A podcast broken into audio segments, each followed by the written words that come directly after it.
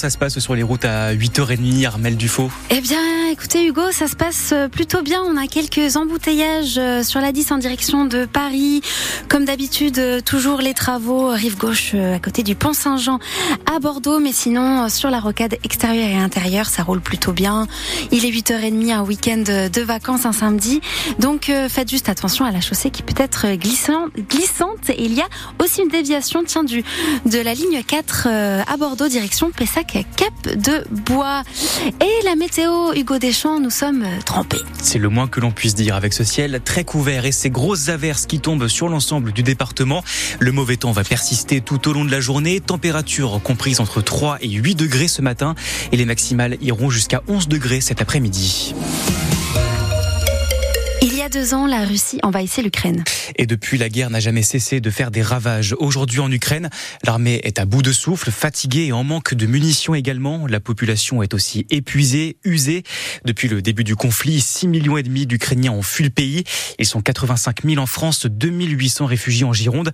Parmi ces Ukrainiens, des enfants, certains nés pendant la guerre et qui n'ont connu que ça, comme Marc, ce petit garçon dont vous aviez déjà rencontré la maman à Kiev l'an dernier, Agathe Mahué, et que vous avez, euh, que vous êtes retourner voir en cette semaine d'anniversaire, cette fois bien loin de la capitale. Yulia ne supportait plus la menace des missiles sur Kiev. Euh, non, je pouvais plus. Elle est donc revenue vivre chez son papa en pleine campagne avec son fils Marc.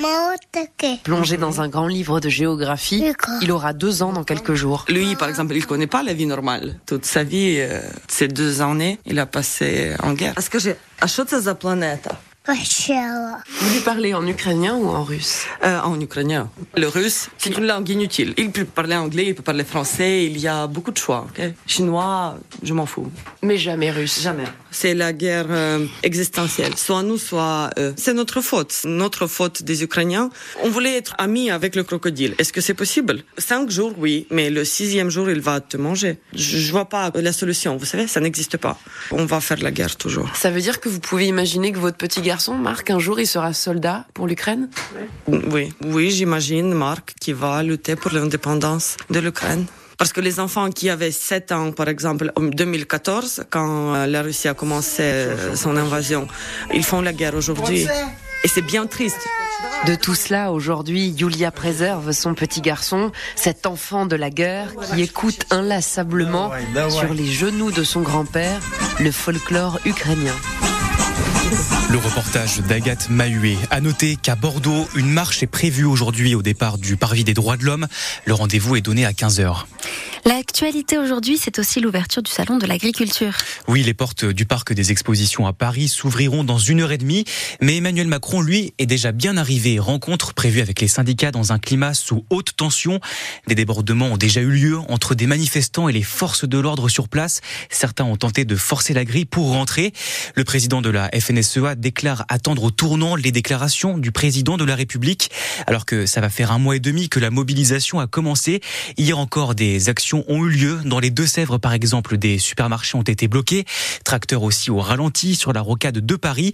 À Bordeaux, ambiance plus détendue autour d'un barbecue entre les agriculteurs et les passants pour les remercier de leur soutien. C'est à lire et à voir en image sur francebleu.fr. Et la cérémonie des Césars hier sur fond de libération de la parole. Alors, il y a eu des prix, oui, hier, lors de la grande messe du cinéma français, mais beaucoup retiendront le discours de Judith Godrèche, accueilli sous les ovations du public. Depuis quelque temps, je parle, je parle, mais je ne vous entends pas. Ou à peine.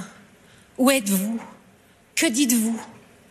Un chuchotement, un demi-mot, ça serait déjà ça, dit le petit chaperon rouge.